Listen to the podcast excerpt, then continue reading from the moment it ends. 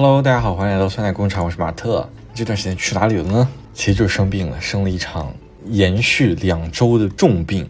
我觉得有可能是病毒性的流感，或者是有人在传说是不是又是新的一轮叫什么来着？我已经忘了叫啥，就是新的一波的疫情。具体的症状就是我嗓子发炎，然后嗓子发炎呢一直好不了，每天早上都有痰，就是我感觉我的扁桃体都要都有点想去把它割掉，因为两连续两周。每天都是这样，一直流鼻涕，所以感觉这个感冒就是翻来覆去，翻来覆去，两周一直没好，导致整个人状态就非常的差。呃，无论是自己一个人的时候，包括去公司上班也是一样，反正整个整个人的状态就很差。然后再加上公司刚好项目要上线，有的时候周末也要加班，完全没有自己的时间。另外就是整个九月的所有的周末都被我安排的满满当当的，就没有一个没有一个周末我九月是闲着的。第一个周末应该是回洛阳啊，回老家。第二个周末去公司加班，连续两天，因为项目要上线。第三个周末就去了上海，然后就到了现在。就是所有的周末，就是在重病期间，我在做这些事情，整个人就是大概二十四小时都在忙，或者是都是都在做事儿，完全没有自己的空间啊。另另外就是还忙着谈恋爱，没有谈恋爱，但是就忙着是在 dating 的。对，咱们可能一会儿就会进入这一趴。这个先先说，就是最近的这个状态。反正这个当时我真是就难受到，我想说给我的扁桃体嘎了。我就去小红书搜，我说这个割扁桃体啊，这是发现很多人都把扁桃体割了。我之前也听说过，就是说好像是扁桃体它除了发炎没有什么太大的作用嘛，就它告诉你你要发炎了。呃，其他就是它作用非常的小，在人体。人体器官里面就跟那个阑尾一样，就你都可以把它直接割掉的。但我看这个小红书上的人的评价，让我一下就就是觉得呀，算了。他说是你割了之后，你的嗓子会在第三天到第四天，你咽口水都有一种刀割的感觉，应该是会就是口水会过那个伤口嘛，就会非常非常痛。因为有伤口，所以会结疤，结疤好像会蜕皮还是怎么着，就是整个那个喉咙会在接下来的一周也会非常的难受。呃，它整个恢复的周期也很长，好像三到四周才完全没有感觉。我想说，所以我就想着咱们多一事不如少一事，就别去割这扁桃扁桃体了。就到了现在啊，就这个扁桃体的症状慢慢减轻，结果第二波危险又又来临了。就我整个身体啊，手、胳膊、胸前、脚上都开始出那个湿疹啊，就是非常痒的小小那个红，就是红色连成一片的那种东西。其实我在去年，就是我二十四岁的时候，也就是说是我两轮的时候，当时我本命年，然后突然也是有一天，我双手也是，现在我回想才我才知道那个叫湿疹，我当时不知道那是啥，就是我从来这么多年我从来没有在我身体上有过那个东西，然后他当时这个湿疹的症状就是我痒到晚上能直接把我痒醒，就晚上我睡不着，我整个手就是非常的红，然后非常的痒。当时我想说，完了，这绝对是本命年犯太岁，就是就是我的我本命年的灾，我马上马上就去买了一个红绳戴上了，哎，后面一周就好了。我一想说，这就可能你知道吗？就是我真的就把这个归一个研究生，对吧？一个理科的研究生，我就把这一切归咎于是我本命年的犯太岁了，完全没想任何这个医疗常识，反正当时那个事情就过去了。结果又来了，而且这次更加严重。因为我我上次是只有双手嘛，我现在不光双手，就手啊、小臂啊、胸口啊，包括脚，就是脚背上全部都是，哇，就巨痒无比。我想说这不行，就是咱扁桃体不行，咱这个双手也不行，咱是怎么迟早要从这个世界离开，还是怎么着？就要说马上去修复，马上要就是看医生，咱们未来的岁月大好。去了这个诊所，他给我开了这个药，有吃的，有涂的，然后，然后还有一个医生，他就是挺应该是比较有经验吧，他就说你这个要要祛湿，因为我自己一直是一个火气比较旺的人，或者说一直也是一个湿气比较重的人，就我之前是很手手很手脚都非常喜欢出容易出汗的人，然后也去查了很多医生，有人说是血热，有人就是说是湿气重。所以就，然后再加上杭州这地方又很潮湿嘛，像杭州、深圳，我经常之前经常待的这两个地方都很潮湿，我感觉我这个湿气重就会更加的严重，啊，咱也不知道，也不知道有没有学中医的同学矫正我，就是外面的环境和你身体内部的这个环境它是不是一套，但反正我就觉得我来杭州之后湿气确实是加重了一些。那个医生就给我开了一些祛湿除湿的药，反正我就是又涂又抹又吃的，哎，现在一下就好了。而且我感觉这个它这个祛湿的药也好，我我手脚出汗的这个症状也有所缓解。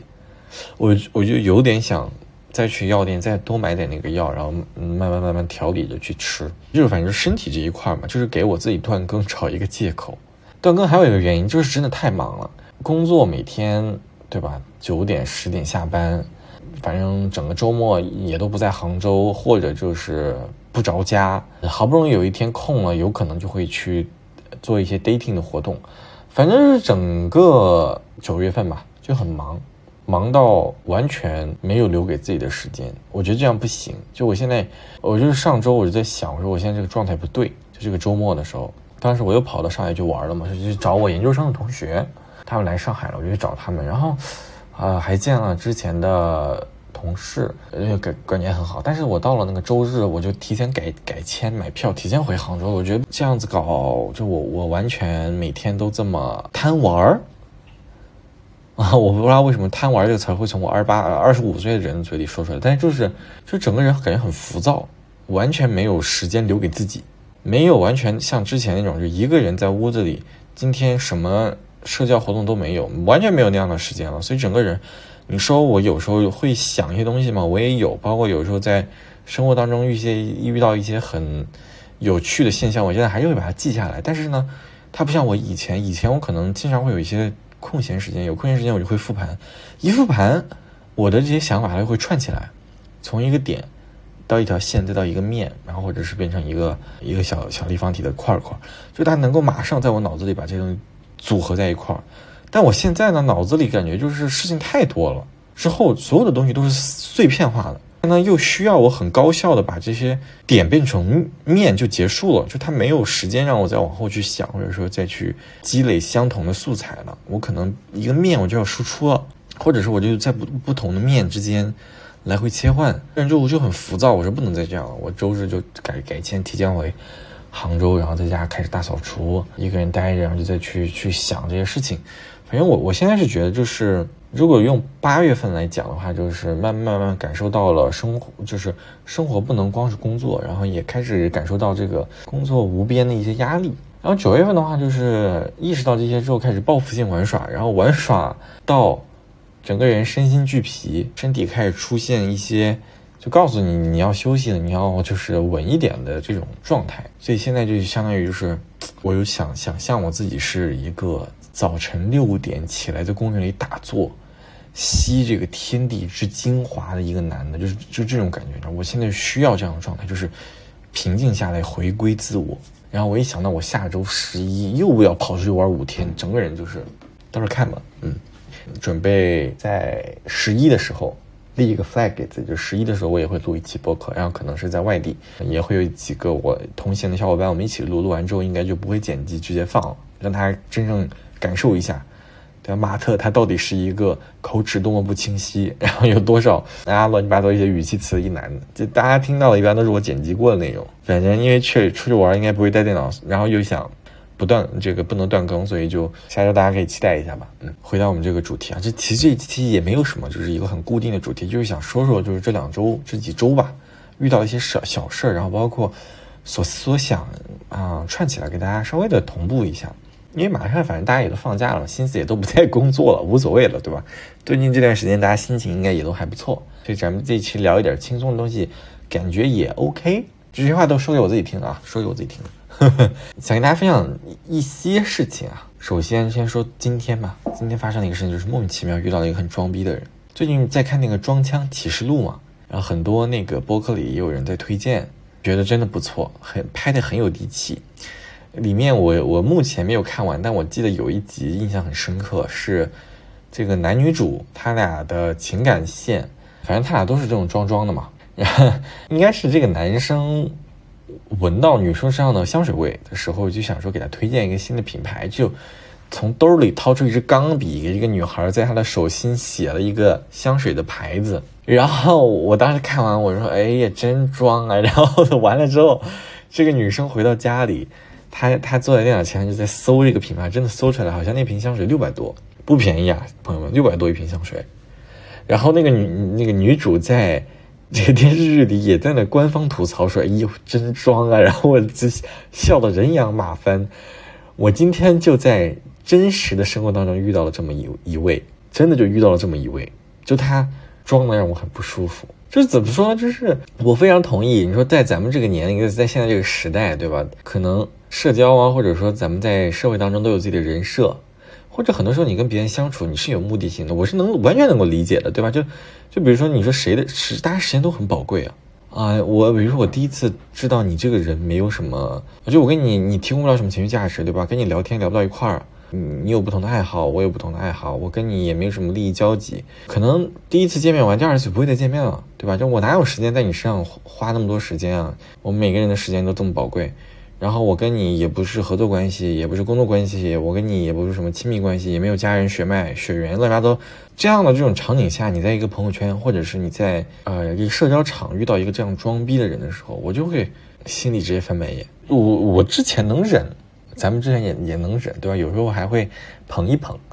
嗯，充当一个，哎呀，好厉害呀！哇塞，我都不知道哎，你懂吗？就是这种，这种角色。但是呢，当他真的在你的面前开始装叉的时候，你就觉得神经病啊，就神经，真的神经。我就写了一个那个，发了一个微信状态，因为我知道他会去看我的微信状态。为啥这么说呢？就是因为他我俩经常会聊天儿。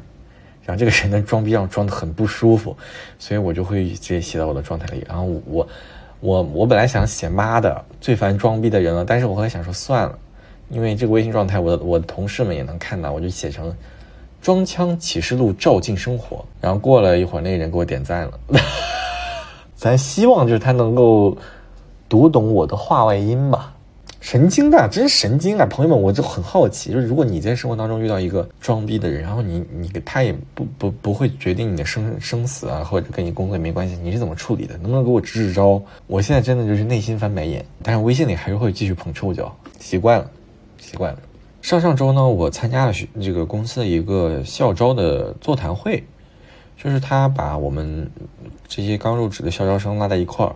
他们就是一个相对来说比较私密的一个环境，相对来说比较安全吧。虽然我我知道就是在公司肯定不可能有完全，呃安全的情况，反正 HR 他就相当于把我们这些实习生，呃不是实习生，就是校招生拉在一块儿，让大家匿名的去提一些问题。提完问题之后，大家就是类似于互帮互助，那么就那种戒烟会啊，或者是那种酗酒的戒酒会，就大家坐一块儿说你遇到了啥事儿，然后怎么去解决。说实话，我在去之前我根本都不知道。有这个环节，我去完全是为了挣学分的，就是我们还有一套积分体系，我去完全是为了就是挣那个学分，并不是为了去 去解答什么问题。然后去了之后，我就听到其他同学的一些遇到一些困境。说实话，有一些问题，就这些问题我都遇到过，或者有一些问题，就是我可能正在遇到，但是我想明白了。如果大家在你的职场或者是说环境当中有这样的一些机会，我个人觉得还是能去就去。因为其实它帮助还挺大的，比如说，包括我听完他们之后，也也虽然没有直面的解决我一些问题，但是侧面也给了我一些信息。举举几个我印象深刻的问题啊，就是说这些校招生他们遇到的，就其实就是我们遇到的。首先就是有人他会说怎么样向上管理，或者说怎么样跟领导去沟通。当然我知道就这个问题啊，你现在抛在这儿，包括我我因为我的听众朋友们很多人他可能已经工作很久了。我是因为读了研究生，但是可能有一些我我的朋友们他是本科就毕业就工作，他他工作了两三年了，对吧？还会有一些人他可能已经工作非非常久了，甚至是他实习过很多段，就可能这些问题你也遇遇到过。说实话，其实向上管理这个事情，它不是校招生单独的问题，它应该是整个职场生涯都会遇到的，而且遇千人千面的问题，对吧？你是领导有很多种类型的，就比如说像人格都有十六种，就是领导也有很多种。所以你你肯定在面对不同领导的时候，你你要跟他的沟通方式是完全不一样的。我想说的就是，我跟他们聊完，我会觉得我现在处境真的还不错。而且有的时候，你说一个人他在职场上的发展，很很多时候真的就靠运气。就你去的这个团队，你遇到的这些人他是什么样子的？比如说我当时听到一个人，他的我觉得他的起点就非常惨。首先就是他去那个组没有同龄人，然后呢，那个业务呢，他完全。没做过，是一个很新的业务，对他来说是一个很新的业务。他的 mentor 呢，就是他的组的组长，也就是说，他除了他的直接汇报领导之外，他没有任何一个跟他有关系的组员。他们组就两个人，一个他组长，一个他。然后他，我猜应该也是一个拿了一个比较好包，就拿了一个比较好 package 的人进去的，所以他可能自身也有一点一点点光环。那他就想说，他来了这个组，他想表现一下，他不想让这个他的组长失望。同时呢，他自己可能也是比较高高标准。要求自己的人，他就会很担心自己问的问题会很很笨，所以他不敢去跟他领导沟通。但那些东西他又真的不会。平常他看他领导也很忙，他可能也试着跟他领导沟通过，然后他领导呢又有一种那种，怎么这种问题就就应该你自己解决。反正可能他他受到过这么一两次这种比较也不能说冰冷吧，就比较淡如水的回复之后，他可能整个人就有点怵了，所以他很多时候就不敢去问这个领导，他就自己在耗。呃，内耗大于去解决问题，大家懂吗？我感觉这个应该在很多人，包括我自己也是，偶尔说工作当中就会遇到，就想说这个问题，我是不应该问他，我是应该先自己去解决。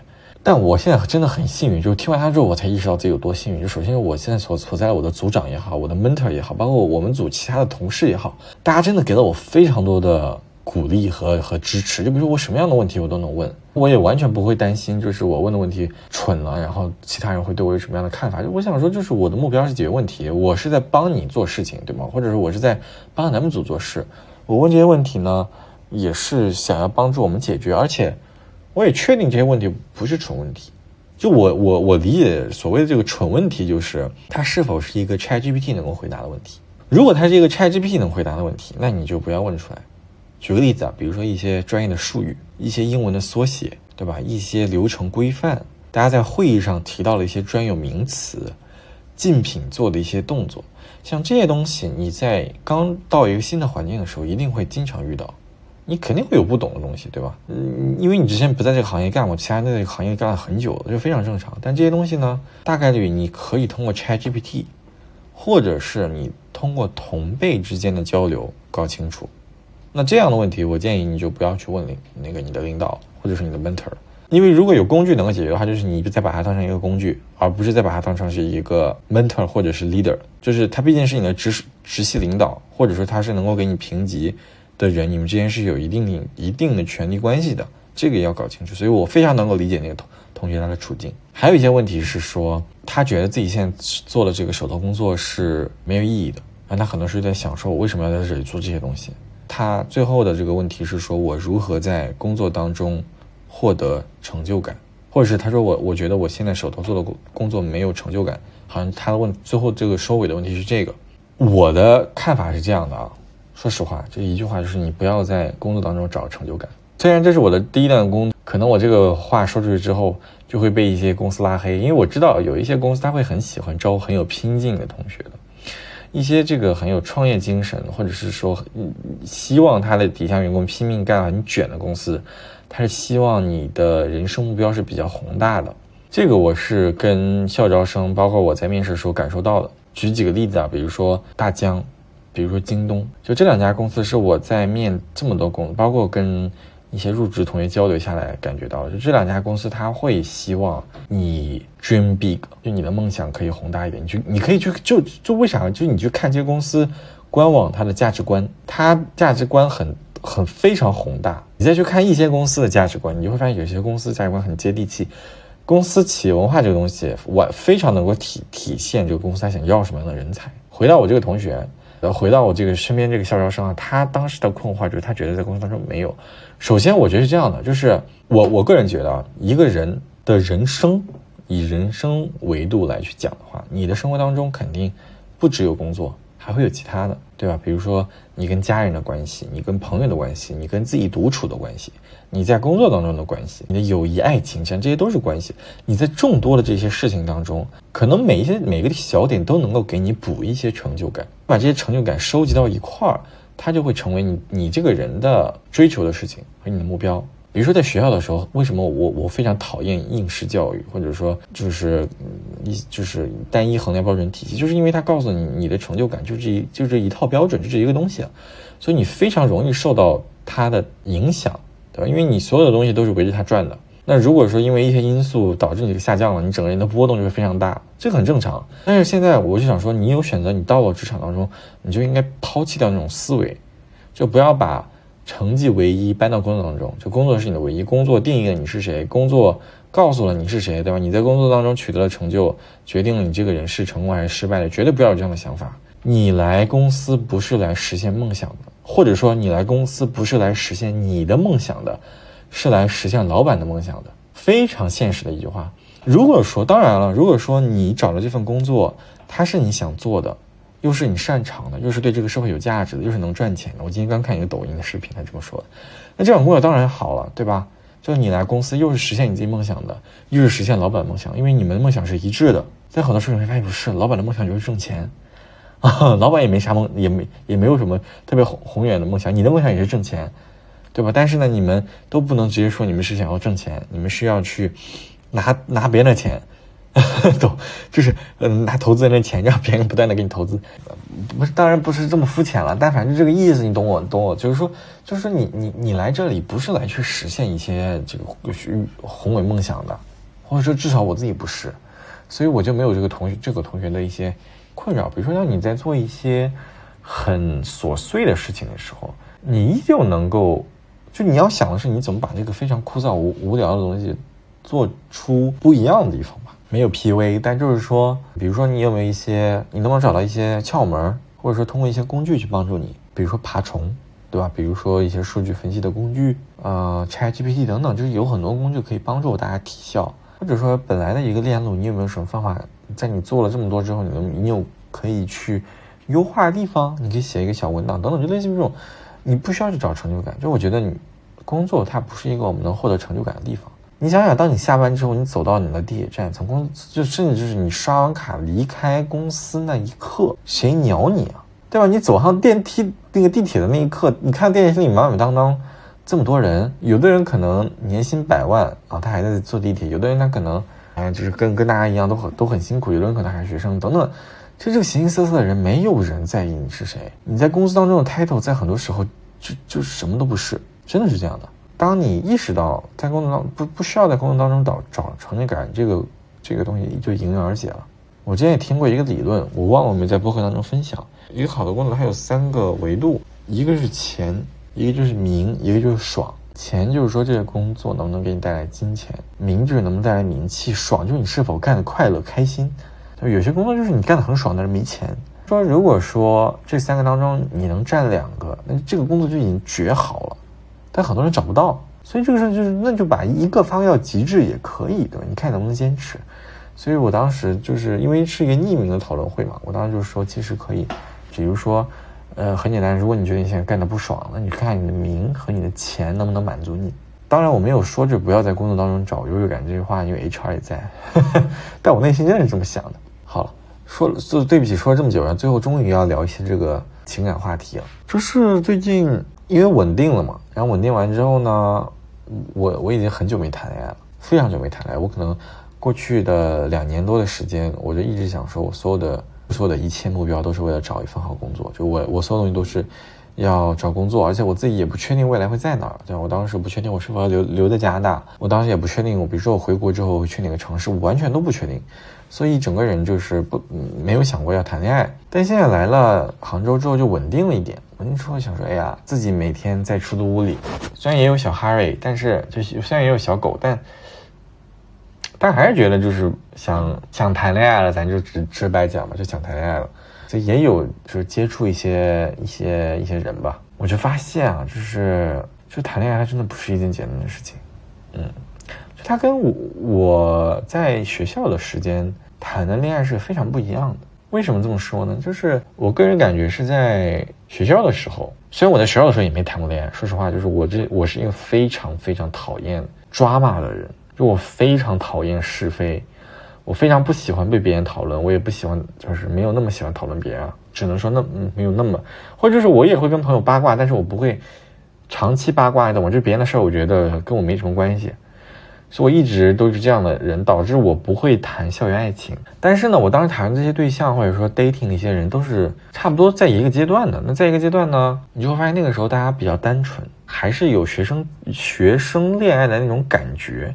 学生恋爱和学生思维不是一回事儿，但学生恋爱就是说你们两个人可以每天腻在一块儿，然后非常甜蜜，一起玩儿。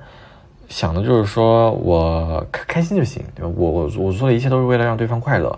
两个人反正就是要尽快的确定关系，然后在一块儿，就是反正就这些事情。但是我，但我最近就是见了一些人，几个人吧，见了几个人，就是说，嗯，很难啊，朋友们，很难，细水长流。就我觉得这个东西可以放缓。哎呀，这么说，反正我觉得这个东西得单开一期话题。我不知道大家想不想听。谈恋爱这个东西真的很麻烦，又想又又麻烦。就是有的时候很喜欢，但是呢又觉得要克制，就我自己要克制。然后我也不知道对方是不是很喜喜不喜欢我，所以我又不敢主动。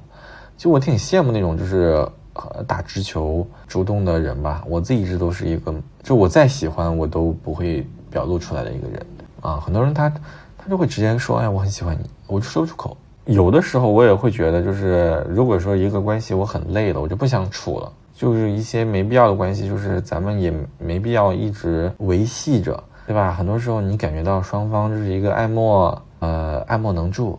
为啥突然脑子出现这个词儿？就是有一种需要我一直给予，或者说啊好像我不找他，对方不会找我，但我找对方呢，对方又能聊两句。那这样的关系我何必要相处呢？我好累啊！所以我就想像像这样的，可能我就不会再再联络了。反正就类似于这种吧。反正这段时间就是在就忙忙着谈恋爱，然后现在也是在看，就是遇到了一个还不错的心仪的嘉宾，反正双方都在磨合，对方人人家也身经百战了，身经百战，反正就是就是这个事情就就是挺难搞的，挺难搞的。咱们觉得反正工作了之后，爱情也变得复杂了，工作也变得复杂了，人生也变得复杂了，但是咱们酸奶工厂依旧如此单纯，永葆童真吧。好呀，然后这期播客反正聊了一些废话，那差不多就到这里了。然后下一期十一的时候，跟朋友约了去甘南，一一趟非常这个很难评的一趟旅程吧。反正到时候就这样。因为为什么这么说呢？我们决定自驾游，还是挺危险的。我觉得，你想四个人的驾龄加一块可能都不到半年，反正就要自驾游了。咱们走一步看一步吧。现在我想说，可能四个人一个群回来，可能四个人五个群六个群。走一步看一步吧，朋友们，好吧。然后等到了这个十一兰州的时候，我也会去给大家录一期播客的。那今天这期播客就到到这里了，希望大家都有美好的一天，拜拜。